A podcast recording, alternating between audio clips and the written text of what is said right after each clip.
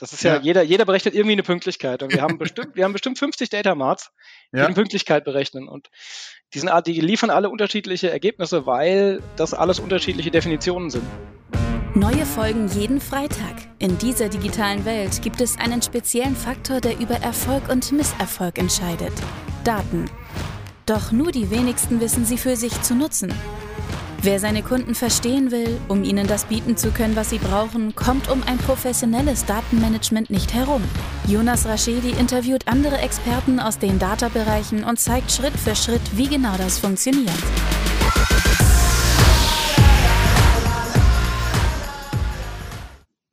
Herzlich willkommen zu My Data's Better Than Yours, der Data-Driven Marketing Podcast. Schön, dass ihr eingeschalten habt. Heute wie immer, das sage ich jede Folge, eine spannende Folge, aber ich suche mir auch nur spannende Gäste aus, nämlich diesmal den lieben Mirko von der Lufthansa. Hi. Hallo Jonas, vielen Dank für die Einladung. Stell du dich auch einmal ganz kurz vor. Ich glaube, die deutsche Lufthansa äh, kennt äh, jeder, aber da auch vielleicht ein paar Worte dazu und dann äh, tauchen wir direkt in die Folge ein. Alles klar. Ja, also Mirko Bapalania, ich bin ähm, Head of Data Analytics und Integration für den, ähm, ja, für das Kerngeschäft der Lufthansa Group. Also für das, was die meisten kennen, die Lufthansa, die Swiss, die Austrian. Da bin ich äh, verantwortlich für alles rund um Architektur, Technologien, ähm, die Plattformen, also kommen wir später nochmal bestimmt zu, die wir da ähm, im Einsatz haben, aber auch das Data Management als solches. Also wir haben ja sehr viele Daten äh, in der Airline-Industrie, wir sind eine sehr datengetriebene Industrie. Ja und ähm, da sozusagen das, das Management der ganzen Data Pipelines und zur Verfügungstellung der Daten, aber auch für BI, AI Analytics. Also ich habe ein AI und Advanced Analytics Team, so dass wir in der Lage sind, wirklich from Data to Insights alles zu liefern. Und im Moment äh, auch verantwortlich für einen großen Change in dem Bereich. Aber da kommen wir auch später nochmal zu. Cool. Ist das, äh, jetzt sind wir schon bei der Organisation, das ist ja äh, ultra spannend. Ich versuche gerade zu, zu überlegen, das heißt, ihr seid eine zentrale Unit. Wir, wir bei, bei Douglas sind ja sozusagen haben einen, ähm, einen Data Office, was zentral organisiert ist mit einem Hub-and-Spoke-Modell. Wie seid ihr da aufgestellt? Ja, ähnlich ist auch so ein hybrides Modell. Also wir sind eine zentrale Unit in der IT ähm, und ähm, wir können, also wir sind jetzt aber nicht so aufgestellt, dass wir jeden Case bei allen Airlines bei uns zentral machen, dann müsste das ja ein, ein Ungetüm an Organisation ja. sein, sondern ähm, wir, also wir stellen die Daten zur Verfügung, also alle arbeiten sozusagen in den Architekturen, die wir zur Verfügung stellen, mit den Daten, die wir zur Verfügung stellen, aber dann die Use Cases drauf, wenn die, also die Bereiche, die das selbst machen können. Es gibt auch noch, ähm, in jedem Bereich gibt es auch noch Analytics, Teams oder Data Science äh, Teams, also beispielsweise Marketing. Da, mit denen arbeiten wir dann zusammen. Dann gibt es Bereiche, da ist das nicht so ausgeprägt, da können wir aber auch alles liefern. Also inklusive äh, statistische Modelle, Forecasts, ähm, Dashboards. Ne? Also so ein bisschen wie so wie, wie mit so einem Schieberegler. Also wir können ja, alles. Wir cool. können, das, können das natürlich nicht für alle machen, aber ähm, da, wo es benötigt wird, können wir es und da, wo es, ähm, wo es eigene Kapazitäten gibt, da ermöglichen wir Self-Service, so gut es geht. Ja, Genial, ist, äh, ich äh, merke gerade, wir haben ja vorher noch nicht drüber gesprochen, aber das ist genau der Ansatz, den, den ich auch äh, also fahre, weil das der gigantische ist irgendwie äh, zentral pilotiert ihr viel, wenn ich das jetzt richtig verstehe. Ihr setzt auf, ihr macht Technologieauswahl mhm. und dann kann man den ähm, ich überlege gerade, was ein gutes Wort ist, den noch nicht so reifen Abteilungen im Analytics-Bereich eben sehr stark unter die Arme äh, greifen und ihnen auch mit den Stützrädern helfen. Und wenn sie dann schaffen, selber zu fahren, eben die Stützräder wegnehmen und dann genau. auch weiter, weiter unterwegs zu sein. Sehr, ja, genau. sehr cool.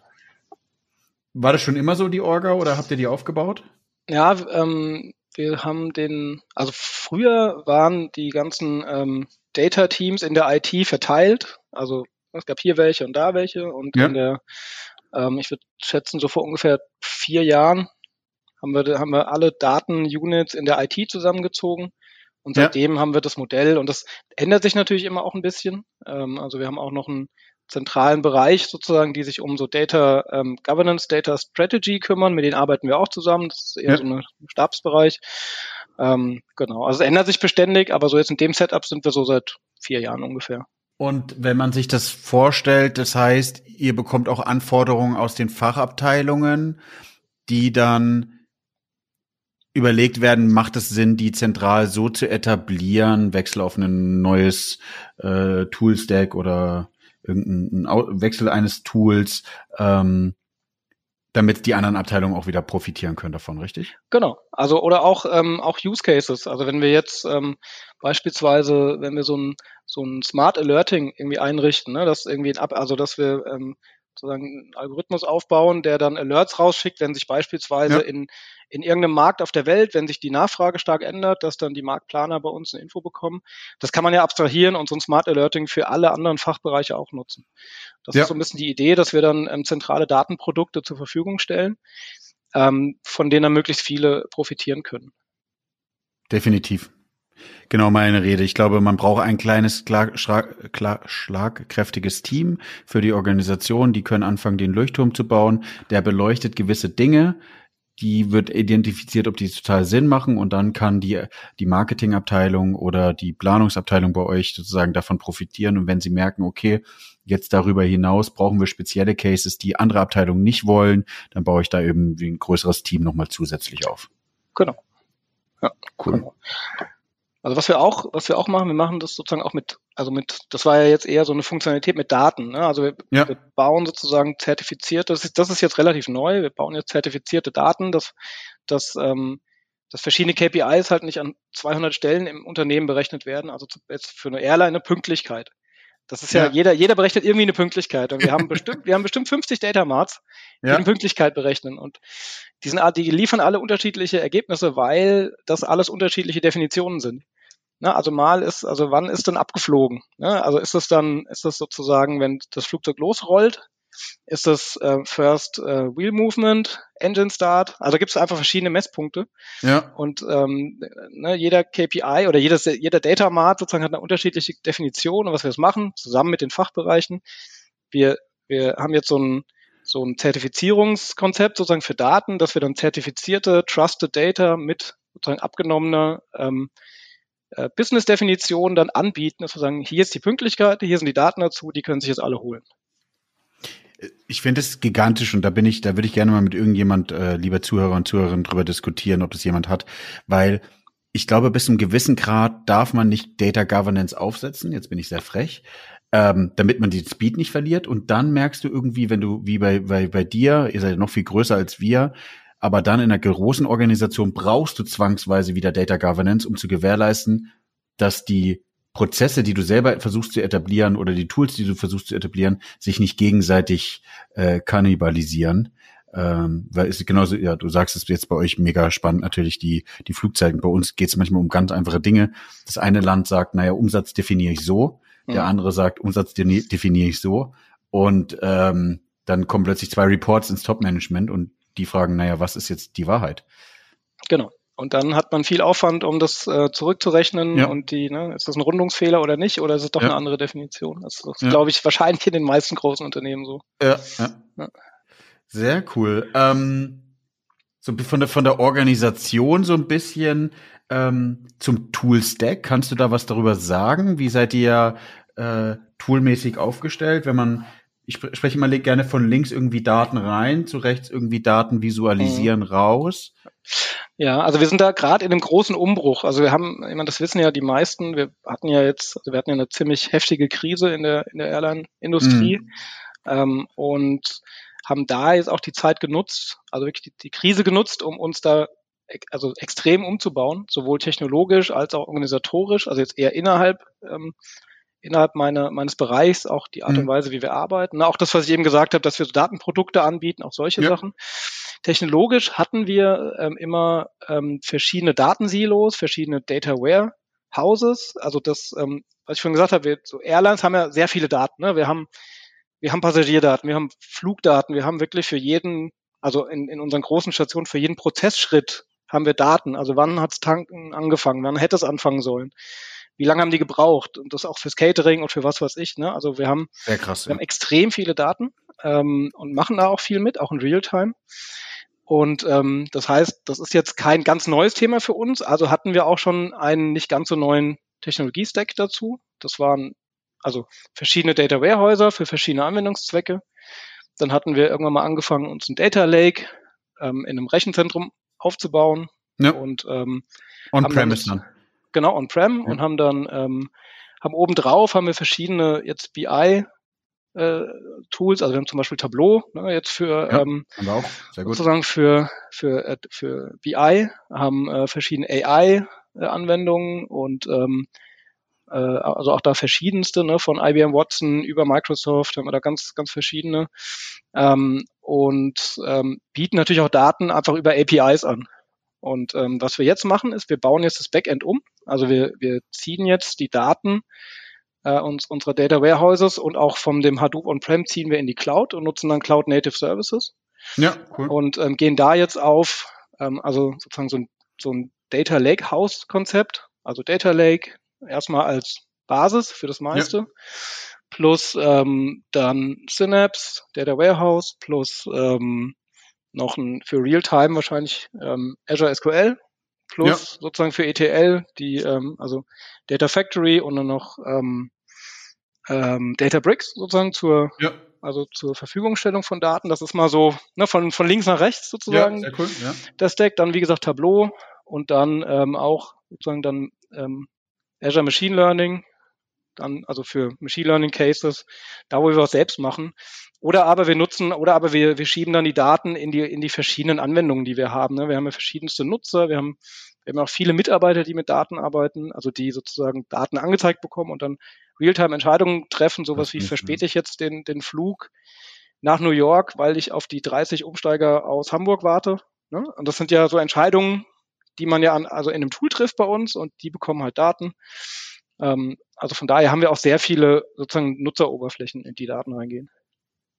Ja, die aber dann, die dann ähm, die Daten anzapfen und nicht zwangsweise ein klassisches äh, Visualisierungstool. Nee, genau. Ja. Nee, genau. Das ist dann eher, genau, eher sozusagen eine Applikationsschicht. Ne? Ja. Wir haben jetzt so, ein, so einen Kern definiert. Ja. Ähm, und da bauen wir jetzt diese Datenprodukte und da kann man die sich abholen. Wie groß ist deine Abteilung? Ähm, wir sind ähm, ungefähr 60 interne. Ja. Und äh, steuern natürlich viele, viele ähm, Dienstleister, aber auch äh, konzerninterne Tochtergesellschaften. Ja, dachte ich mir, das ist, weil es hört sich äh, frecherweise nach einem sehr großen Projekt an, was ihr da vor der Brust habt, also Respekt. Ja. Ähm, und da ist auch immer die Frage, ich finde immer, manchmal hilft einem, das habe ich ja, vorher war ich ja auch immer äh, als Berater unterwegs und dann dachte ich immer, naja, jetzt war ich ja Berater, jetzt brauche ich nicht mal die, die, die Sicht von außen, aber manchmal tut es einem auch gut, nochmal so eine Sicht von außen zu bekommen und so eine, so ein Peaks, so eine Empfehlung, ja. wie baut man das Toolstack eigentlich auf, ne? Ja, ja auf jeden Fall. Auf jeden Fall. Ja, wir, ja, sehr spannend. Wir, genau, wir, was wir auch ändern im Moment ist so die Art und Weise, wie wir arbeiten. In der Vergangenheit haben wir da viel mit externen Dienstleistern zusammengearbeitet und eher, ich sag mal, in so einem Change Request Verfahren. Ja, wir wollten was gebaut bekommen, dann haben wir da einen Change Request adressiert, der wurde dann gebaut. Ja. Und dann haben wir gar nicht das so richtig äh, mitbekommen, wie der gebaut wurde, wie, was da gebaut wurde. Und, ähm, und das ändern wir jetzt so, dass wir in agilen Teams, also jetzt wir nutzen die neue Plattform einfach, weil wir, weil wir die wieder beherrschen können ähm, und bauen sozusagen agile Teams, die dann end-to-end -End, äh, auf verschiedenen Domains, also Data Domains arbeiten ähm, und dann auch stärker als in der Vergangenheit zusammen mit unseren internen Tochtergesellschaften. Ja, das ist ja. natürlich auch eine große Veränderung. Also so wir, ne, wir ändern die Art und Weise zu arbeiten, wir ändern den Technologie-Stack, also ist jetzt viel Change. Einmal, einmal alles. Wie, wie, also seid ihr da sehr schnell drauf gekommen durch die, also am Anfang der Krise hattet ihr schon in der Schublade, hattet ihr euch schon mal darüber Gedanken gemacht und sagt, naja, jetzt ist eine gute Situation, oder? Also wir hatten uns schon viele Gedanken gemacht, ne, weil das ist, ähm, das, das alte Setup hatte seine Grenzen, die haben wir auch immer mal wieder gemerkt. Was ja. dann halt in, in der Krise war, wir haben ja erstmal versucht, den Mittelabfluss so gut es geht komplett zu stoppen und haben erstmal alle externen Beauftragte, Beauftragungen gestoppt ja. und haben dann gesehen, dass wir jetzt das, das, was dann, also was dann halt wichtig war, da haben wir uns dann drauf konzentriert, das haben wir komplett in, also komplett alleine selbstständig gemacht, dass das echt ziemlich gut funktioniert hat, auch in so einem agilen Setup zusammen mit den, mit den Business-Experten, ja. ähm, da zu arbeiten. Das hat auch allen, also auch wirklich auch deutlich mehr Spaß gemacht, als, ne, da wird was über den Zaun geschmissen und irgendwann kommt es zurück. Ähm, Man weiß nicht, auch wenn das, auch wenn es abgedroschen ist, ne, das hört man ja, ja, immer wieder, aber es ist halt wirklich so. Also es ist, ähm, das hat allen mehr Spaß gemacht. Wir haben super schnell was liefern können. Ne? Also jetzt in dem Fall war es, wir haben ja früher, haben wir relativ stabile Flugpläne gehabt. Ähm, ja. Und als dann äh, sozusagen in die Krise ging, war das ja nicht mehr so. Dann mussten wir tagtäglich gucken, wo, wo dürfen wir überhaupt noch hinfliegen. Also welches ja, Land sein, genau, hatte noch geöffnet und wo wollen die Leute auch noch hinfliegen? Und da mussten wir dann, also mussten wir ganz anders arbeiten und das hat da echt geholfen, ne, dass wir dann super dynamisch ähm, faktisch jeden Tag was anderes machen konnten.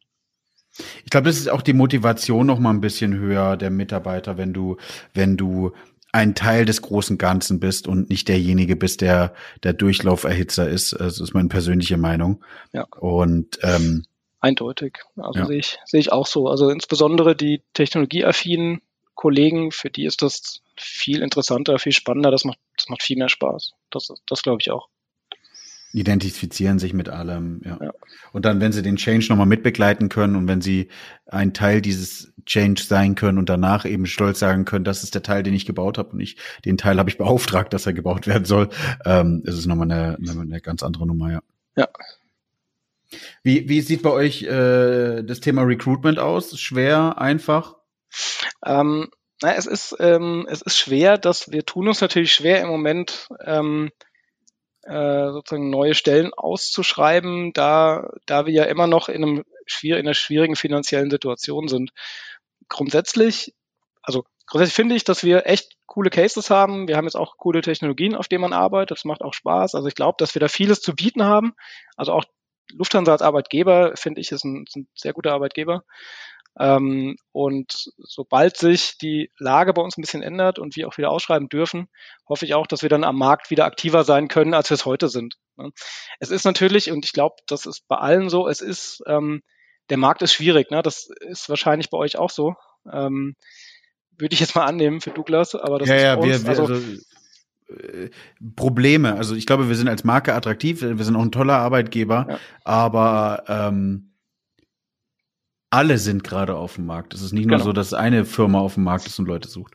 Genau. Also wir, wir stellen ja auch an verschiedenen Standorten ein, jetzt nicht nur in Deutschland, sondern auch ähm, die Tochtergesellschaften haben Standorte jetzt äh, sozusagen auch quer durch Europa verteilt. Ähm, und auch, selbst da ist es äh, auch, auch nicht leicht, ne, diese, ich sag mal, Data Engineers, Data Scientists, Data Architects ähm, einzustellen. Die, ähm, ja, ist, der Markt ist, ist echt äh, schwierig.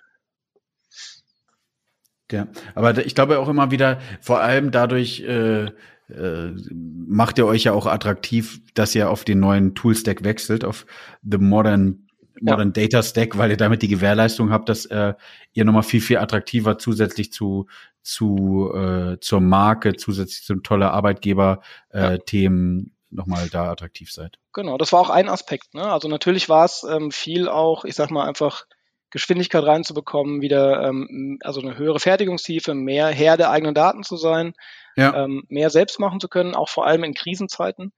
Ähm, aber ein Aspekt ist definitiv ähm, auch, dass wir in diesen Jobs dann auch ein attraktives Umfeld bieten. Und zwar nicht nur, also Lufthansa ist ein attraktiver Arbeitgeber, nicht nur das, sondern auch wirklich so die Art und Weise, wie wir arbeiten, ne, also in diesen ja. agilen Teams. Ähm, aber auch ähm, der Tech, also wirklich so Cutting Edge sozusagen Technologien, ähm, um halt auch gerade für, für äh, Uni-Absolventen attraktiv zu sein. Ja, die wollen nicht in, in, in uralten Technologien arbeiten, ja, die sie irgendwie auch gar nicht kennen. Ja, wenn du, äh, Mirko, wenn jetzt andere zuhören und gerade vielleicht noch in einem Unternehmen arbeiten, wo das Mo Toolstack noch nicht modern ist, was wäre dein Tipp, was so die, die Top drei, wenn ich dich auf drei festnageln nageln darf, Themen sind, wo du glaubst, das ist der größte Mehrwert fürs Unternehmen? Na, ich glaube, ähm, es gibt ja so verschiedene Schichten, an denen man was ändern kann. Und ähm, ja. also wir haben tatsächlich erst an der, an, also von links nach rechts, an der, also ganz rechts angefangen. Wir haben zuerst Tableau eingeführt, haben zuerst AI ähm, Tools, Tools eingeführt ähm, und haben dann sozusagen mit Data Scientisten, die wir rekrutiert hatten vor der Krise, konnten wir da schon mal gut arbeiten. Dann haben, haben wir aber, sind wir immer wieder sozusagen an Probleme gelaufen in der Datenbereitstellung. Und das ist dann das nächste, was wir jetzt halt lösen, dass wir dann da modernisieren. Also ich würde sagen, die Erfahrung bei uns war jetzt gut, dass man erst an der, an der sozusagen an der Oberfläche in Anführungszeichen anfängt. Ja. Ähm, und also wenn, wenn man jetzt, wenn das noch alles noch nicht modernisiert ist, ähm, um, um auch schon ein paar Cases liefern zu können, um Leuchttürme zu haben, ne, weil da kann man schon auch mal zeigen, auch einem Vorstand, schaut mal, das geht. Mit eigenen Kompetenzen ähm, im Bereich, was würde ich, Predictions. Ähm, und damit fangen wir jetzt an, ne? Und dann kann man das zeigen und dann sozusagen, dann ist aber schon auch echt super wichtig, das Backend zu modernisieren, weil irgendwann läuft man dann halt immer sozusagen wie vor so eine Wand. Und das ist jetzt ein echt großes Thema bei uns, aber es, ähm, das wird sich auszahlen. Das wird auch ein bisschen rumpeln am Anfang, ne? Das ist jetzt, da ist jetzt viel neu, mhm. aber das wird sich auf jeden Fall ähm, auszahlen. Ja, was ich spannend finde, ist auch immer wieder dieser Case und äh, es hört sich immer abgedroschen an, dass ich immer sage von, von Leuchtturm, aber es ist es ja. Du gehst eigentlich erstmal zum Management, du gehst zu deinen Stakeholdern und bietest ihnen erstmal einen Mehrwert mit den Daten, die man zwangsweise schon mal hat. Wenn du gar nichts hast, fängst du sozusagen ja. mit einer Source an, mit einer Datenquelle, die du, wo du die Rohdaten ziehst. Und dann verkaufst ja. du es. Und wenn dann, wenn es dem wenn es dem Fisch schmeckt, wenn es dem, dem, dem, dem, dem Stakeholder schmeckt, dann kann man eben anfangen, das Angelequipment größer zu bauen. Das ist jetzt eine dumme Analogie, aber äh, äh, die Richtung geht's ja. Und dann kriegst du auch wieder ja. die Möglichkeit, mehr zu investieren. Genau. Also genau, das ist, glaube ich, auch so für ne, das Awareness. Also ich glaube, die meisten wissen es jetzt mittlerweile, auch in, also in allen Unternehmen, aber das Thema Awareness schaffen für wirklich Data-Driven ist ist für die meisten Unternehmen wichtig. Ähm, da Awareness schaffen ist immer noch am besten mit einem, also aus meiner Sicht mit einem konkreten Case. ist immer noch ne, so sozusagen, ähm, äh, was man sieht, glaubt man, ja, und ähm, das ist wichtig, da einfach was zeigen zu können. Also neben irgendwie theoretischen äh, Dingen, die man, man muss es schon durchdacht haben, also nur ein Prototyp reicht halt auch nicht. Ähm, also man sollte schon einmal zu Ende gedacht haben, aber dann auch in der Lage sein, was zeigen zu können. Cool. Ich glaube, da können die Hörer und Hörerinnen auf jeden Fall nochmal was mitnehmen. So, jetzt hat man so ein bisschen Orga, jetzt haben wir so ein bisschen Toolstack. Das ist so ein bisschen die Frage, ob wir nochmal ein bisschen Richtung abbiegen, ähm, Datenprodukte. Ne? Ich, da, da habe ich die vorhin, glaube ich, so ein mhm. bisschen ausgebremst. Ich glaube, das ist mit das Spannendste und das ist ja jetzt, wo wir uns auch gerade so anknüpfen können. Ähm, was sind so interessante, was sind vielleicht auch so die ersten Datenprodukte, die man nehmen kann, womit man einen guten Mehrwert oder einen sichtbaren Mehrwert schafft? Na gut, ich glaube, ähm, wofür, also wie gesagt, Airlines haben echt sehr viele Daten und wir haben schon immer viele Entscheidungen auf Basis von Daten getroffen, ne? gerade in diesen ganzen operativen Bereichen. Ähm, was, ähm, was jetzt bei uns als Beispiel ist wirklich Netzplanung. Also wohin fliegen wir? Und ja. wenn, wir, wenn wir entschieden haben, wo es hingeht, dann wie oft? Also jeden Tag, mehrmals am Tag oder nur einmal die Woche und mit welchem Gerät? Also wie viel wollen wir da anbieten? Ne? Ähm, und da kann man also einfach, ne, das, da kann man sehr viel mit Daten machen. Also definitiv also, Nachfrage, soziodemografischen Daten, Nachfragedaten, genau. Ähm, also Marktdaten, wer fliegt da noch hin? Wie, wie ist dann sozusagen der Netzeffekt bei uns? Wir haben ja ein Netz, ne? also ähm, da kann man extrem viel machen. Das ist ein Case, an dem wir, an dem wir sozusagen immer arbeiten. Ähm, und der hat jetzt auch nochmal eine neue Dynamik bekommen. Ähm, na, man sieht es ja auch, wir haben, wir fliegen jetzt andere Destinations an als vor der Krise. Da hat sich ja schon was geändert. Ja. Abzusehen oder noch, noch sozusagen offen, ob sich das wieder zurückändert, sozusagen eher auf, auf das Nachfrageverhalten vor der Krise oder ob es halt beständig so bleibt. Ne? Also jetzt, ähm, dass die Nachfrage ist eher kurzfristig und ähm, ist natürlich, orientiert sich auch immer daran, wo man überhaupt hinfliegen darf, ne? ist klar. Ähm, so, das, das ist halt ein Case, wo wir immer dran sind. Dann gibt's aber auch ganz, sagen wir, ganz handfeste Sachen, sowas wie, welche Essen laden wir denn ins Flugzeug? Ne? Also wir ähm, haben ja in den, auf den europäischen Strecken das Essenskonzept geändert und haben jetzt äh, sozusagen, man kann dann jetzt auch hochwertiges Essen kaufen. Und ja. dann ist, ähm, da sind wir jetzt gerade, arbeiten wir jetzt an einem Case, äh, eine Prediction, welche, also welches Essen wird denn in welcher Quantität auf welcher Strecke nachgefragt, damit wir halt Krass. auch wirklich das laden, was hoffentlich gefragt wird, ne, damit wir das auch verkaufen können und nicht das, was alle wollen, ist irgendwie nur einmal drin und gleich ausverkauft. Ja. Ähm, aber auch, damit wir so wenig Waste wie möglich erzeugen. Das ist ja auch ein Nachhaltigkeitsthema. Dass Definitiv, wir einfach, ja. einfach äh, so viel weniger Müll erzeugen als in der Vergangenheit. Ähm, das, ich, bin, ja, ich bin total überrascht, aber eigentlich, wenn man so drüber nachdenkt, hätte, äh, äh hätte es einem klar sein müssen, dass ihr so, so ein Hidden Champion seid in dem Bereich, weil ihr schon viel mit Daten vorher gearbeitet habt. Und dadurch jetzt in Kombination, dass ihr das äh, Data Stack nochmal modernisiert, weil stell dir vor, es wäre ein Unternehmen, was da noch viel, viel weiter weg ist, aber was jetzt wie ihr eigentlich Near-Time oder Real-Time-Entscheidungen und Daten braucht auf Basis von Daten und du musst erstmal das Tool-Stack aufbauen. Dann ja. hast du ein richtig massives Problem. Ja, genau.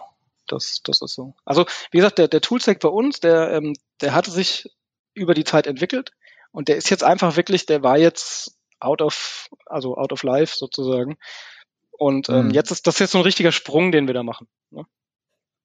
Ja, ein interessanter Sprung und definitiv ja. die coolen Produkte, die daraus entstehen. Ich glaube, ähm, das erste ist immer das klassische, klassische KPI-Dashboard oder Management Summary und dann führt er natürlich die Daten jetzt, wie, wie du beschrieben hast, irgendwie in Applikationen rein. Und wenn man jetzt natürlich die Möglichkeit hat, nochmal viel mehr in so Planungssysteme mit einzugreifen und auf Basis von Marktdaten, sogar von außerhalb eben, und da ändert sich ja ständig was, flexibel zu sein, ja. ist es das genau das, was man braucht. Und da können, glaube ich, die, ich würde es jetzt mal als manuelle Analysten bezeichnen, noch noch äh, so gut sein. Das sind ja jetzt eben Sachen an Datenmengen, die du nicht mehr selber verarbeiten kannst.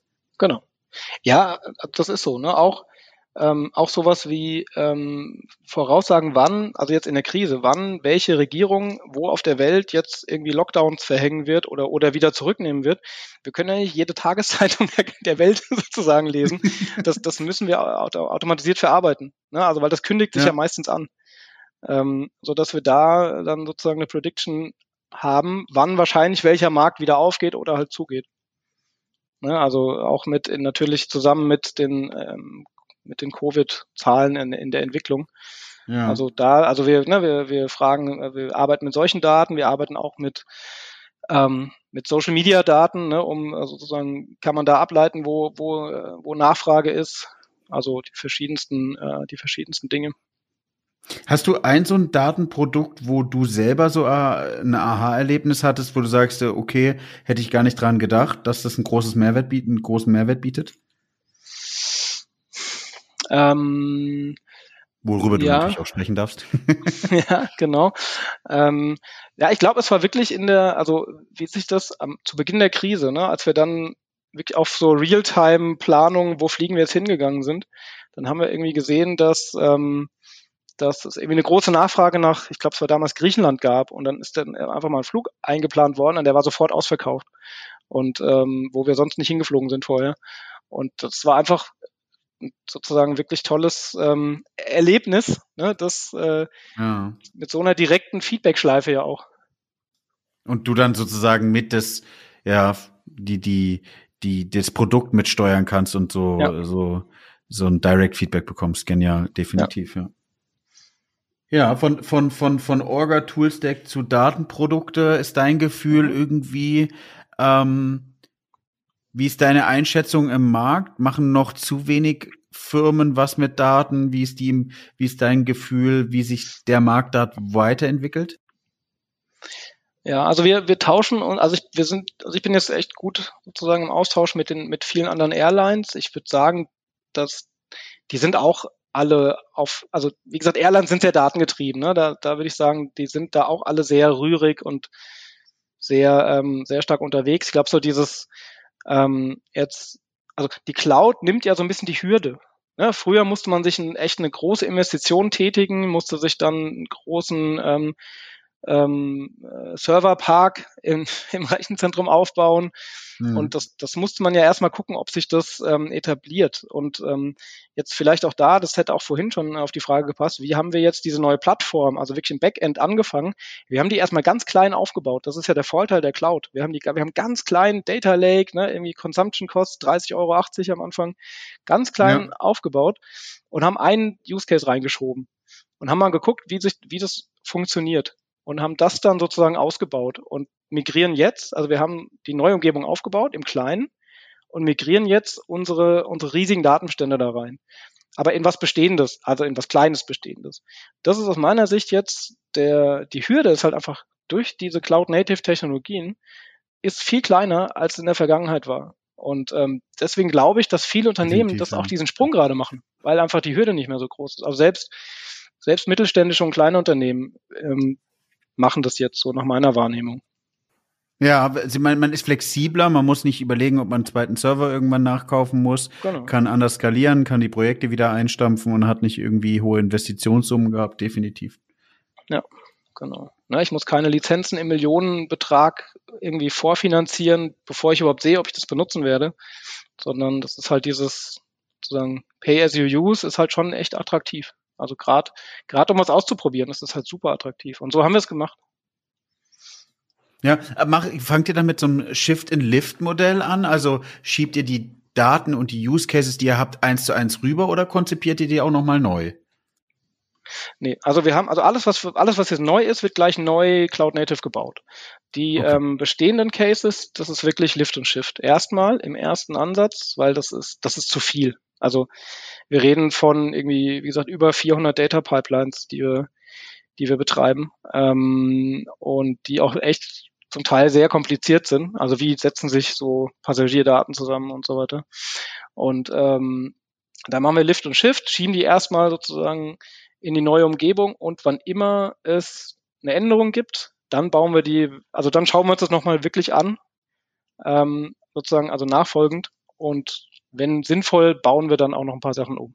Aber erstmal ist es Lift und Shift, ähm, aber wir verbauen uns da ja auch nichts. Ja, Verstanden. Macht ja auch ähm, definitiv ähm, Sinn, um den Speed hochzuhalten. Zu ja. Also auf der einen Seite natürlich Cloud Native Use Cases aufzubauen, den, den großen C ins Wasser zu halten, zu sehen, ob es funktioniert und parallel dann eben die anderen Sachen eben einmal rüberzuziehen, um dann nicht mehr die Abhängigkeit und die On-Premise-Lösung zu haben. Genau. So, äh, wir neigen uns langsam den, äh, den magischen 35 bis 40 Minuten. Mhm. Äh, ähm, bevor ich die, äh, die, die Fragen stelle und du natürlich auch noch mal was sagen kannst, beziehungsweise wir vielleicht noch ein Thema identifizieren, über das wir noch nicht gesprochen haben. Äh, liebe Zuhörer an dieser Stelle, wenn ihr mich zum ersten Mal hört oder den Podcast zum ersten Mal hört, nutzt die Chance, drückt abonnieren bei Spotify oder bei Apple Podcasts. Bei Apple Podcasts freue ich mich sehr, vor allem wenn ihr euer Handy gerade in der Hand habt, geht auf Apple Podcasts und drückt den bewerten Button. Das hilft mir und dem Podcast einfach noch mal ein bisschen nach vorne zu kommen. Wenn ihr genauso wie Mirko spannende Themen habt zum Thema Data, meldet euch ähm, und dann finden wir auch einen Termin. Wenn ihr Mirko Fragen stellen wollt, findet ihr seinen Link auch in den Show Notes und dann könnten wir rausfinden, ob ihr euch da einmal separat unterhalten und abstimmen könnt, um nochmal weitere Insights zu zeigen, die wir vielleicht heute nur gestreift haben oder oberflächlich besprochen haben. Ja, ähm, bevor die letzten zwei Fragen kommen, hast du denn noch mal, wo du sagst, hey, das habe ich, haben wir ja noch gar nicht besprochen, da siehst du noch einen großen Mehrwert, das macht ihr anders äh, wie andere, besser wie andere, ja. Ja, ich glaube, ähm, also besser als andere, das ist ja immer vermessen. Also ich glaube, ähm, dass, dass wir machen viel, aber wir sind bestimmt nicht, nicht perfekt. Also weit weg davon, würde ich sagen. Das ist auch, in, ich glaube, in, in dem Umfeld, in, in, im Umfeld, in dem wir uns hier bewegen, ne, also in diesem Data-Thema, wenn man da gefragt wird, so nach dem Motto, glaubt ihr, dass das perfekt ist? Das kann man nie mit Ja beantworten, weil das kann nie perfekt sein, meines Erachtens. Äh, man kann da irgendwie äh, ne, einen Plan haben und immer nach vorne kommen und viel machen, aber ähm, das, man kann immer noch mehr machen mit Daten. Das ist so ein bisschen der, der Punkt. Also von daher kann ich nur ermutigen, ähm, äh, auch ne, so dieses, also Entscheidungen sollten auf, auf Basis von aktuellen Daten getroffen werden und nicht aufgrund von, ne, auf Basis von ausgedruckten Reports, die vier Wochen alt sind. Ähm, sozusagen, das ist ja auch so ein, so ein, ähm, ja, so ein, so ein ähm, Kulturthema. Ne? Also das, das ist, glaube ich, wichtig. Ähm, und auch ähm, ermutigen, so ähm, die Erneuerung in, in der Technologie anzugehen. Also natürlich dann, wenn es sich auszahlt. Das ist bei jedem ist das eine andere Konstellation. Ne? Das ist ja auch immer eine, eine kaufmännische Frage. Ja. Ähm, und dann äh, ist das aus meiner Sicht, ähm, kann man mit Daten wirklich viel machen. Ja, und viele Fragen beantworten. Und das ist, ähm, ist es sollten, also es sollten immer weniger Fragen aus dem Bauch beantwortet werden und immer mehr auf Grundlage von Daten. Ja, und ihr seid ein tolles Beispiel dafür. Ich, natürlich, du hast, du hast vollkommen recht und es ist total fair, dass du sagst, ihr seid da nicht sehr gut drin und wir, wir in der kurzen Zeit, in der wir die, die Folgen hier aufnehmen, ähm, kann man natürlich nicht zu sehr ins Detail gehen und wollen wir natürlich auch nicht zu sehr ins Detail gehen, um, um auch ähm, nicht zu viel von euch intern preiszugeben. Aber ihr macht definitiv tolle Sachen. Ja, und ähm, die Herausforderung, die ihr da gelöst mit, mit dem modernen Data Stack, das zu wechseln, neue Use Cases aufzubauen. Das ist ja schon was, was sich viele noch nicht trauen, glaube ich. Ja. So, meine zwei Fragen. Ähm, mhm. Die erste ist, ähm, was machst du, wenn überhaupt noch privat mit Daten? Und die zweite, und du darfst selber entscheiden, in welcher Reihenfolge du die ähm, beantwortest, wie würdest du deine Arbeit mit Daten in einem Filmtitel beschreiben? Mhm. Gut, zuerst, ähm, also ich mache es einfach in der Reihenfolge, wie du es gefragt hast. Ähm, was mache ich mit Daten? Erstmal grundsätzlich, also ich liebe Statistiken, auch wenn sich das vielleicht schrullig anhört, aber ähm, auch schon schon als äh, als Kind, ne, da gab es noch keinen Kicker Online oder Kicker App, da habe ich mir sozusagen selbst von meinem Lieblingsverein Darmstadt 98 habe ich mir ähm, Statistiken selbst aufgeschrieben, also Torschützen, Zuschauer, habe mir dann Durchschnitte gebildet, habe dann pro Saison eine einen Zettel gehabt und so. Ähm, also ich liebe Statistiken oder ne, in der Brand 1, die Welt in Zahlen, sowas, also auch gerade so Statistiken mit dem Augenzwinkern finde ich super. Also das, äh, auch, auch wenn sich das jetzt schrullig anhört. Das, nee, nee, nee, äh, sehr cool, ja. ja. ja. Das, ähm, das mag ich echt gern. Filmtitel habe ich mir schwer, also tue ich mir schwer. Ähm, ja. Ist also ein bestehenden, das ist aus, vielleicht sowas wie, ohne Daten ist es nur eine Meinung.